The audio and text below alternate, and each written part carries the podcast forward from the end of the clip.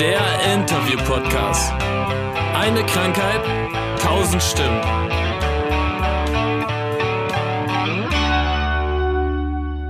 Moin ihr Lieben und herzlich willkommen zu FUMS, eine Krankheit, tausend Stimmen, der Interview-Podcast. Heute sitzt mir Sven gegenüber und Sven ist auch einer von denen, die ab der ersten Stunde mit dabei waren. Hi Sven! Hallo Anne. Ja, mein Lieber, du bist ja nun auch passionierter Hörer dieses wundervollen Konstrukts und Podcasts. Von daher, die Fragen sind dir bekannt. Wir gehen gleich voll rein in die Materie, würde ich vorschlagen. Voll auf die Zwölf, geht klar. Dann, wann hast du deine Diagnose bekommen? Also, wie alt warst du und wie lange ist es her? Also meine Diagnose habe ich im zarten Alter von 32 bekommen, aber das war nicht der erste Schub. Also die Diagnose hat etwa neun Jahre gedauert und dann stand ich irgendwann 2007 kurz vor meiner Hochzeit und konnte gar nichts mehr. Bin dann am Boden gelegen, konnte auch nicht mehr laufen, gar nichts. Und da mir in Dortmund niemand helfen konnte, bin ich dann nach Essen gefahren in die dortige Neurologie äh, von der Uniklinik und die haben dann diverse Tests gemacht und haben dann gesagt, ja, Herr Schneider, Sie haben MS. Sie haben MS. Herzlichen Glückwunsch zu dieser tollen Diagnose. Aber neun Jahre ist ja nun doch schon ein langer Weg. Wie war denn das für dich? Wie hast du reagiert? War das eine Erleichterung, dass das Kind einen Namen hat? Oder trotzdem Schock, weil MS will man ja nun nicht diagnostiziert haben, vor allem nicht kurz vor der Hochzeit? Und wie waren auch die Ärzte damals drauf? Also tatsächlich ähm, habe ich es relativ ich weiß nicht, gleichgültig trifft's nicht, aber als es mir dann tatsächlich gesagt wurde, ja, äh, wie du sagst, das Kind bekam einen Namen dadurch, aber so ein richtiger Schock war es für mich nicht, weil es mir nicht gut erklärt wurde, äh, ich auch nicht allzu viel Ahnung davon hatte und äh, es für mich relativ irrelevant war, was es denn jetzt ist, weil dass ich die Ausmerkung fühle und habe. Äh, diverse Aussetzer, das, das war mir klar. Also ähm, das war in dieser Hinsicht keine Überraschung. Ja, da an dem Tag war mir dann mehr oder minder nur wichtig, Leute, schön, dass ich jetzt weiß, was ich habe, aber gebt mir irgendwas, damit ich morgen oder übermorgen die Schoße durchstehen kann, einigermaßen. Und nicht wie so ein sabberner Lappen da rumkriechen muss im Standesamt. Und das äh, ja, im Endeffekt gab es dann eine Cortisontherapie direkt zu Beginn und dadurch wurde es dann wieder einigermaßen gut. Zumindest für den Moment. Ja, für den Moment. Das heißt, du hast dann nur halbsabbernd deine Hochzeit überstanden und dann hast du aber auch direkt danach dein Leben schlagartig geändert und gesagt, jetzt nur noch gesunde Ernährung, keine Drogen. Oder wie war's? Nein, nein und nein. Äh, so ehrlich muss ich sein. Nein, ähm, nein, ich habe das Leben nicht. Äh, nein, habe ich nicht. Mein Leben hat sich eigentlich nur dadurch geändert, dass halt tatsächlich jetzt das Kind einen Namen hatte und ich von den Ärzten äh, auf ein Medikament gesetzt wurde. Aber ähm, das war es für mich. Ich muss allerdings auch leider zu meinem zu meiner Schande gestehen, ich habe mich auch spätestens ab diesem Moment nicht wirklich mit der Krankheit auseinandergesetzt und mhm. angefangen mal zu recherchieren oder was auch immer. Ähm, auf deine Frage zurückzukommen, nein, ich habe mein Leben nicht geändert. Damals. Das sollte auch. Also es ist gut, wenn man sich gesund ernährt, ne? Leute, nicht erschrecken, aber Alkohol oder sowas ist immer scheiße, egal ob man krank ist oder nicht. So, genau, du hast ja damals schon Medikamente bekommen, die interessieren mich aber nicht, sondern eher interessiert mich, was machst du heute? Was nimmst du heute für Medikamente? Und vor allem, bewältigst du nur Symptome oder nimmst du auch was, was dem Verlauf einhalten soll? Im Endeffekt, nach einer längeren Medikamentenpause bin ich dann tatsächlich wieder von meinem äh, Neurologen auf ein Medikament gesetzt worden, um die Verlaufsform einigermaßen angenehmer zu gestalten. Ich bin in, mittlerweile in der SPMS und insofern braucht man für über, über ein Auseinanderziehen von Schüben nicht mehr reden. Es ist ja ein Dauerschub im Endeffekt. Ja. Und äh, da wollte ich dich einmal kurz unterbrechen. Liebe Hörer, die SPMS ist die sekundär progredierende Multiple Sklerose. Die zeichnet sich dadurch aus, dass man ähm, vorher einen schubförmigen Verlauf hatte und jetzt aber keine Schübe mehr hat oder manchmal auch noch Schübe, aber vor allem einen sukzessiv schlechter werdenden Verlauf der Symptomatik hat. So, jetzt darfst du weiterreden. Ich hätte es nicht besser ausdrücken können, wobei ich glaube, es heißt sekundär progredient, aber das ist mir, es ist ja. jetzt wurscht. Ist es tatsächlich. Ähm, aber jetzt habe ich einen Faden verloren. Danke, MS. Was? Wo? Ja, Wie? Sehr, Achso, ja, ja, ja, nein, jetzt habe ich ihn wieder, ja. Äh, nein, ich ähm, nehme, also wie gesagt, dieses eine Medikament, um die Verlaufsform ein wenig abzuschwächen und gegen meine leider sehr hartnäckige äh, Fußheberschwäche und Spastiken bekomme ich jetzt Cortison intratekal ins Nervenwasser injiziert. Okay. Wo durchaus Vorteile. Ähm, also als ich das erste Mal die Nummer mit mir hab machen lassen, war ich nicht wirklich in der Lage, aufrecht zu gehen. Ich bin dann na klar, man muss ja immer dann liegen bleiben ein paar Stunden, damit es sich verteilt und bevor Kopfschmerzen eintreten könnten, was passieren kann, mir aber nicht passiert ist, ähm, bin ich morgens um nachts um vier äh, bin ich wach geworden und ich konnte wegen einem Typen neben mir im Zimmer, ein Zimmernachbar war leider sehr schnarchig und da hatte ich dann auch keine Lust da zu liegen, schlafen konnte ich nicht mehr und habe mir dann einfach gedacht, ich lasse jetzt mal den Stock weg, bis dahin eigentlich mein ständiger Begleiter und gehe einfach mal über den Gang draußen nachts um vier übers Linoleum. Ich bin geschwebt. Es war äh, fantastisch. Ich habe den Stock weggelassen. Die ähm, die Schwestern, die haben mich alle ganz seltsam angeschaut dann, also die den Nachtdienst hatten, aber mein Gott, ich war wahrscheinlich nicht der einzige Spinner, der nachts mal auf die Idee kommt, irgendwas zu machen. Und ähm, ich habe es halt ausgetestet, ausgekostet und ich fand es fast fantastisch grandios. Als ich nach Hause kam, meinte, meinte meine Partnerin auch, ich habe dich lange nicht mehr aufrecht stehen sehen, also wirklich aufrecht und mhm. auch gehen und ähm, hat eine Langzeitdepotwirkung von etwa drei Monaten und ähm, bei normalen äh, intravenösen Cortison konnte ich im Endeffekt sagen, nach drei, vier, fünf Tagen war der Spaß auch wieder vorbei. Also dann ging es wieder runter. Das ist bei diesen, bei dieser Sache nicht der Fall. Also es muss allerdings jeder mit sich selber ausmachen. Cortison ist nicht jeder sonst Sache und es ist auch kein, äh, sind keine Smarties. Aber ähm, in meinem Fall war es ein Versuch wert. Ja, genau, ne? Mal testen und wenn es passt, dann passt und das klingt doch super, wenn du da wirklich so von profitierst.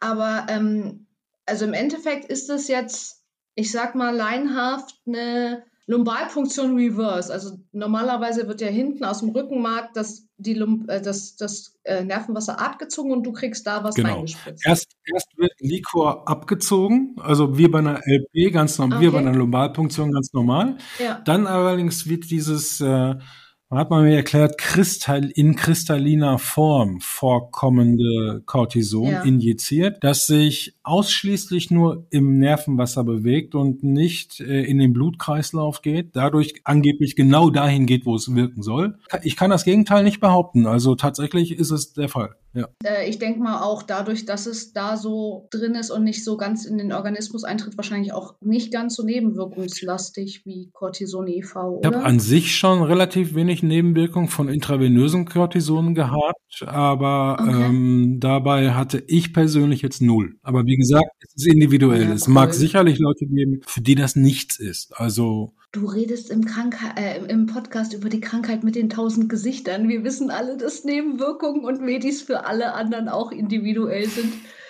Deine Probleme bisher, also du hast ja schon erzählt, Fußhebeschwäche, Sehnerventzündungen, Sprachprobleme.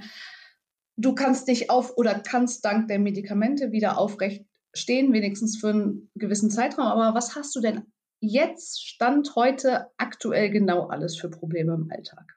Was mich am allermeisten beschäftigt und belastet, ist, dass mein Leben eine andere Geschwindigkeit angenommen hat. Mein Leben ist langsam geworden. Ich ähm, laufe langsamer, ich denke langsamer. Ähm, liebe Arbeitgeber, hört weg. Ich äh, ähm, Texte tatsächlich langsamer. Ich ähm, mache dafür auch eine Ergotherapie, ähm, um meine Finger wieder ein bisschen besser über die Tastatur gleiten lassen zu können. Früher konnte ich zehnfingrig blind schreiben, das ist jetzt nicht mehr möglich. Und äh, das belastet mich durchaus. Ansonsten habe ich ähm, äh, relativ gegen Abend äh, gerne Spastiken die äh, dann reinschießen, die ich versuche äh, irgendwie zu verhindern, aber jeder, der sie, der sie bekommt, weiß, dass das gar nicht geht, aber man versucht es trotzdem.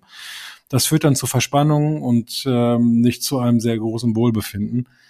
Ähm, das allerdings ist dann auch wiederum eine Sache, die äh, von dem intertekalen Cortison ziemlich gut äh, bekämpft wird und angegangen wird. Und ähm, ich kann nicht verhehlen, dass ich durchaus auch die ein oder andere Depri-Phase durchmache, ähm, weil wenn ich rausgucke und Leute sehe ich Fußball spielen, joggen, Fahrrad fahren, dem Bus hinterherlaufen, mit ihren Kindern spielen, was auch immer, sind das halt Dinge, die ich in der Form so nicht mehr machen kann. Und das wiederum betrübt mich, beschäftigt mich und zieht mich auch dann ein Stück weit runter, ja. ganz klar. Richtig. Depression auch schon wieder. Oh, ich, du, du eignest dich einfach, um hier eine Information nach der nächsten rauszuknallen. Ich schicke dir dann die Kontoverbindung rüber, ja, das machen wir. Ja. Genau, schick mir nachher die Kontoverbindung. Ähm, Depressionen ja tatsächlich auch ein bekanntes Symptom und das nicht nur wegen der emotionalen Belastung durch die Erkrankung, sondern eben auch, weil ja Depression auch ein Vorgang im Gehirn ist, der gerne in dem Areal ist, was gerne durch MS angegriffen wird. Also Doppeldepressionsbelastung mhm. quasi ist ziemlich viel Scheiße und du hast ja auch schon angesprochen, dass du unter Depressionen leidest, gerade weil du halt sehen kannst, was du alles nicht mehr kannst. Äh, ich, möchte, ich möchte ganz kurz einhaken, Anne. Ich, von einer Depression habe ich nicht gesprochen. Also ich habe eine, ich habe so, depressive ah, okay. Phasen. Ich glaube, da sollte man wirklich unterscheiden, weil eine Depression sollte man attestiert bekommen von einem Arzt. Ja. Ähm, ich vielleicht, ich bin auch manchmal eine kleine Drama Queen. Vielleicht sehe ich es auch alles einfach nur äh, dunkler, als es vielleicht gerade ist, aber ich steigere mich dann ganz gerne in solche Gefühle rein, ja. Ach so, ja, nee, dann, dann habe ich dich da tatsächlich falsch verstanden, weil bei mir ist eine diagnostiz diagnostizierte okay. Depression vorhanden tatsächlich. Also das ist bei mir, äh, steht es im Arztbrief und steht auch überall mit drin und so. Von daher ähm, nur depressive Phasen, aber auch depressive Phasen sind nichts Angenehmes und Schönes.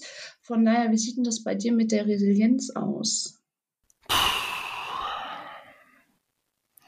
ist jetzt eine Frage der Definition. Wenn es, äh, ich glaube, wenn Resilienz bedeutet, dass ich mit dem, was mir das Schicksal gerade vor die Füße wirft, relativ gut oder besser mit umgehen kann als vielleicht vorher, kann ich das so von mir nicht sagen. Ich äh, habe die Krankheit nie mhm. akzeptiert. Wahrscheinlich werde ich es auch nie. Ich kann mich auch nicht mit den Einschränkungen äh, arrangieren. Und ähm, mhm so eine Art, ich äh, resiliere mir jetzt mal ein dickeres Fell oder irgendwie sowas, das kann ich so nicht sagen. Nein. Mhm. Also da wäre ich dann wahrscheinlich okay. ein ziemlich schlechtes Beispiel. Ja, aber auch das, das ist ja normal und menschlich. Also gerade um sowas auch mal offen zu sagen, ist der Podcast ja gedacht. Du hattest Arbeitgeber erwähnt. Das heißt, du arbeitest. Vollzeit, Teilzeit. Ich bin mittlerweile Freiberufler äh, komplett und mhm. habe in dieser Funktion leider gar nicht großartig die Wahl, als äh, mindestens meine acht Stunden am Tag runterzuballern, wenn nicht sogar zehn bis elf bis zwölf. Das ist nicht selten, nicht häufig, aber irgendwo dazwischen. Und äh, mhm. ähm, als da, da ich auftragsbezogen Aufträge abarbeite. Äh, und äh, der Vorteil ist, ich habe äh, meistens eine freie Zeiteinteilung, was aber auch ziemlich bedeutet, äh, dass ich dafür auch freie oder Sonntage, Samstage nehmen muss, äh, Feiertage, ähm, auch mal in der Nacht arbeite. Ähm, dass das nicht gesund ist, ist mir bekannt. Ja, das ist auch für gesunde Körper schon nicht gesund, aber solange du dich wohlfühlst und sagst, damit kannst du in irgendeiner Weise leben und arbeiten, hö, hö, ähm, ist es ja dann doch. Sagen wir es mal so, es ist, es ist der Weg, den ich gehen musste. Also es ist leider eine Notwendigkeit. Wenn ich könnte, würde ich mich auch freuen, äh, 9 to 5 zu arbeiten und äh, den Griffel irgendwann fallen lassen zu können, ist mir A in der Branche nicht möglich und B ja generell nicht. Das, äh, dafür, das ist das Problem, dafür, dass ich langsamer geworden bin in dem, was ich tue, äh, reichen mir oftmals acht Stunden nicht aus, um meine Aufträge abzuarbeiten. Dann muss ich halt leider ein bisschen länger machen. So ist es leider. Nun war es kurz vor deiner Hochzeit, dass du die Diagnose gekriegt hast. Hat sich denn die Diagnose auf Familien- und Freundeskreis ausgewirkt? Habt ihr bei der Hochzeit alle geheult oder haben sie auch gesagt, ach komm, ändert sich nichts, du bleibst, wie du, du bist, wie du bleibst, du bleibst, wie du bist?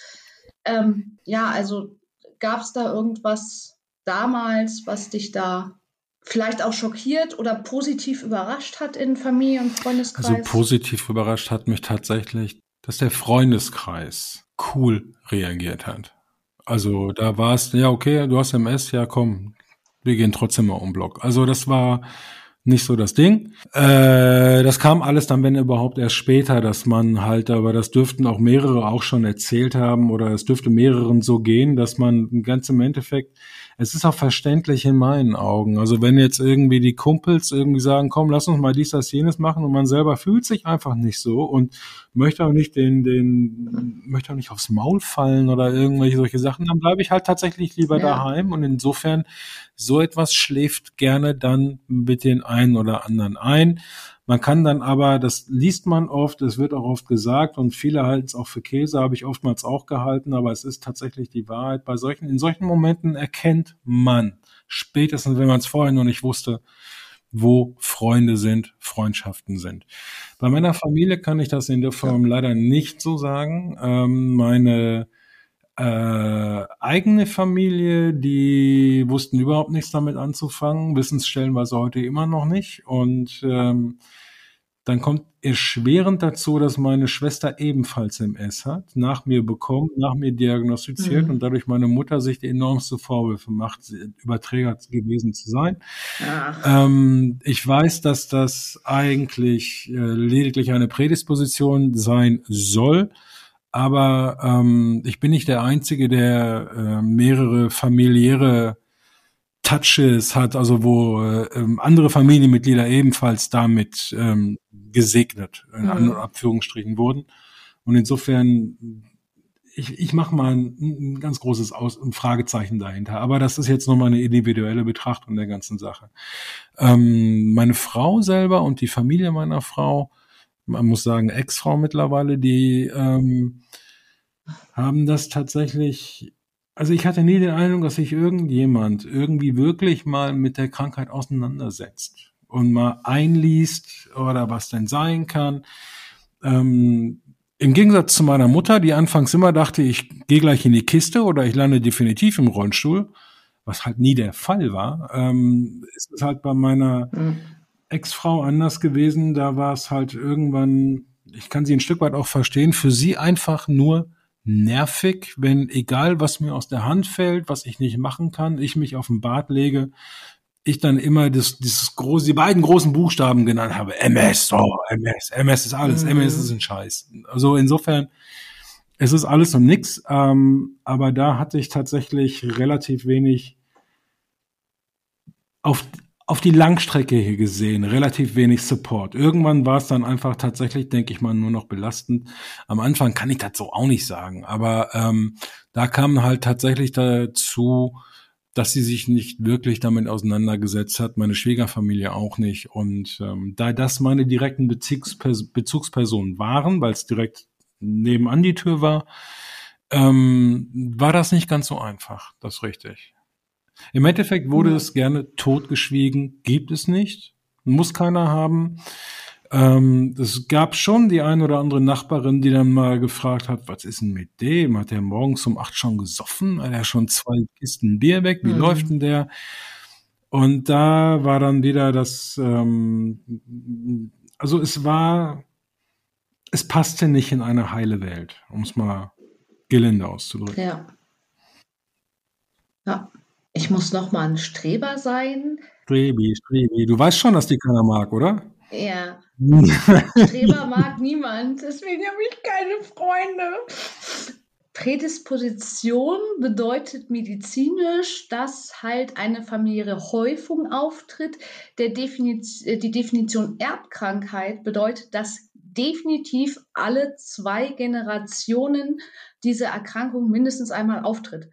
Deshalb wird es nicht als Erbkrankheit geführt, weil es kann halt jetzt auch sein, klar, in deiner Generation hab, wurden jetzt zwei in Anführungsstrichen Glückliche getroffen, aber es kann halt auch bedeuten, dass die nächsten fünf Generationen hm. niemand mehr kriegt. Das ist der Grund. Also äh, natürlich fällt es eben auf, ne?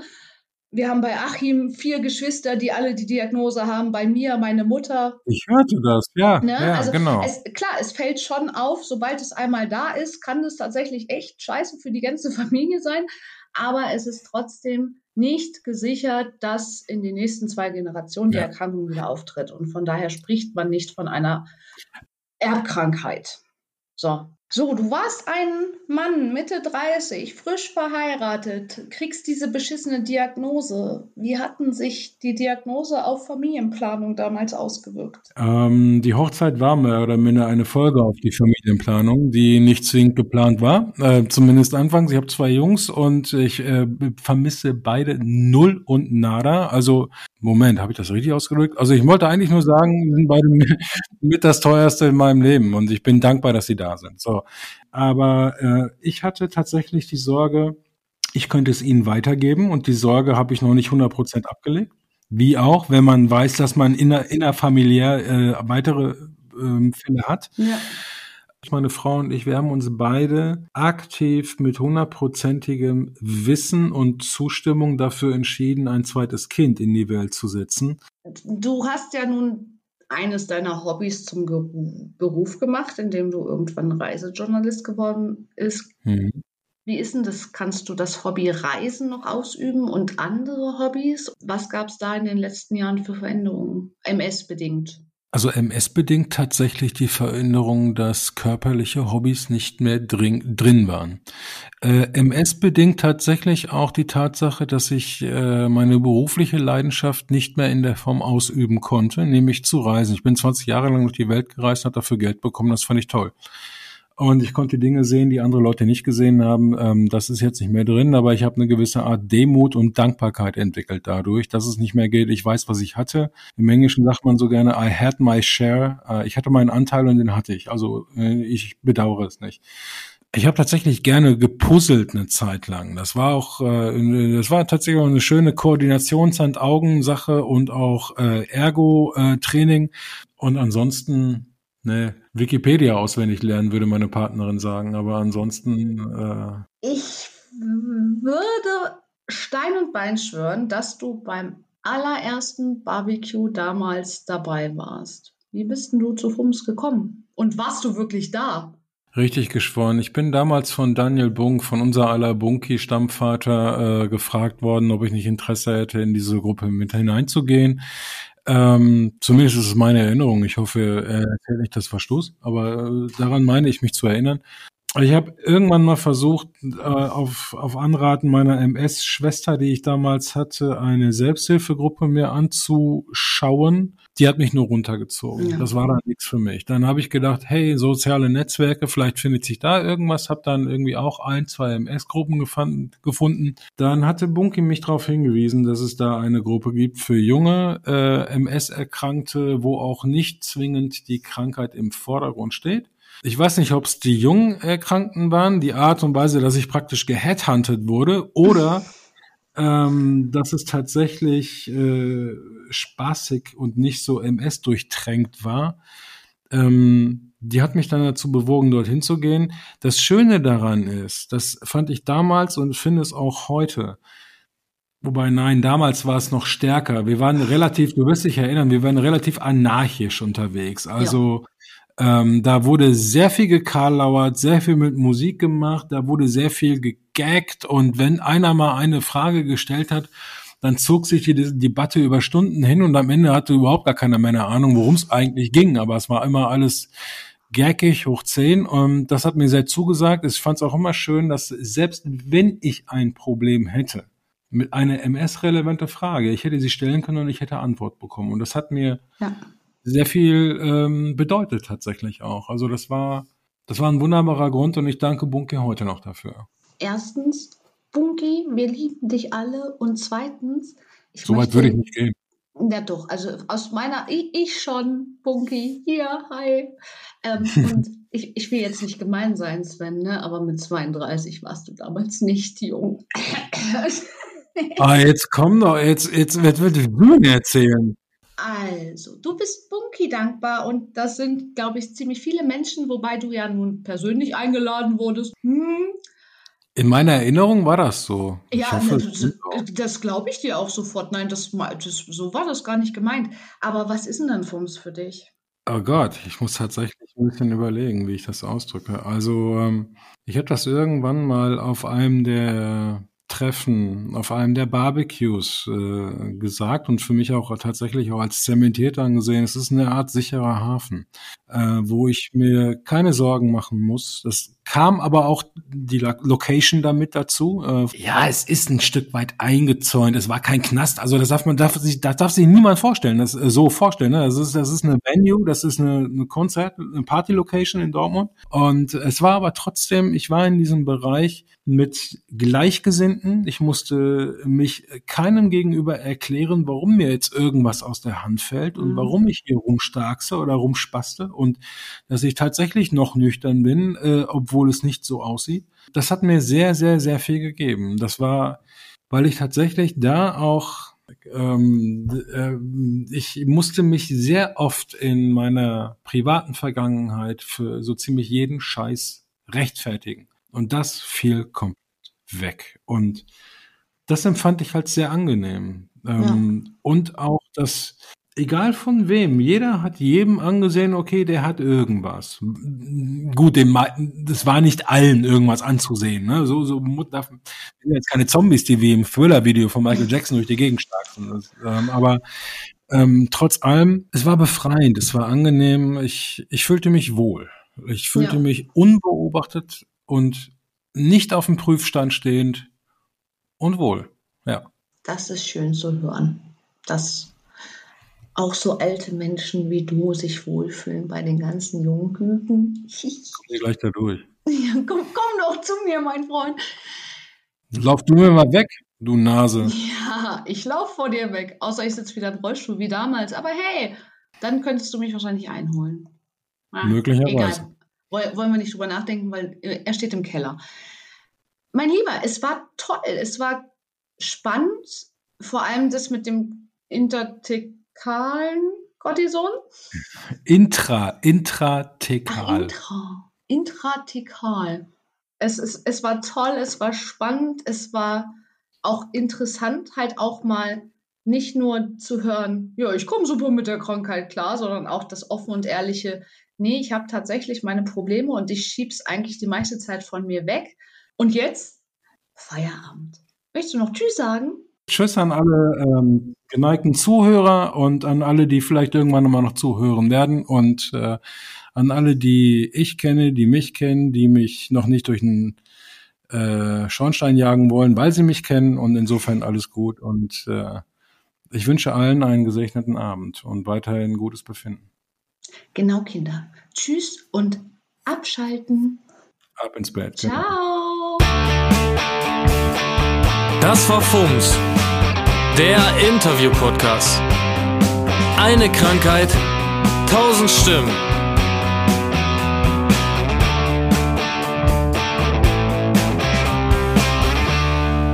So, ihr Lieben, erstmal an euch vielen Dank, dass ihr bis hierhin ausgehalten habt. Und nun noch ein paar Credits, weil ich alleine krieg das nicht hin. Erstmal ganz, ganz, ganz, ganz großen Dank an Marcel Bromberek und Christian Fultner von der Band Vertical, die die musikalische Untermalung dieses Podcasts machen. Und an FUMS NRW, denn ohne FUMS NRW könnte ich meine Idee gar nicht umsetzen. Ja, und wenn ihr Interesse habt und mehr über FUMS erfahren wollt, dann schaut doch einfach vorbei unter www.fums-nrw.org oder bei Facebook einfach in der Suchzeile FUMS Germany eingeben. Habt einen schönen Tag und bis bald. Tschüss.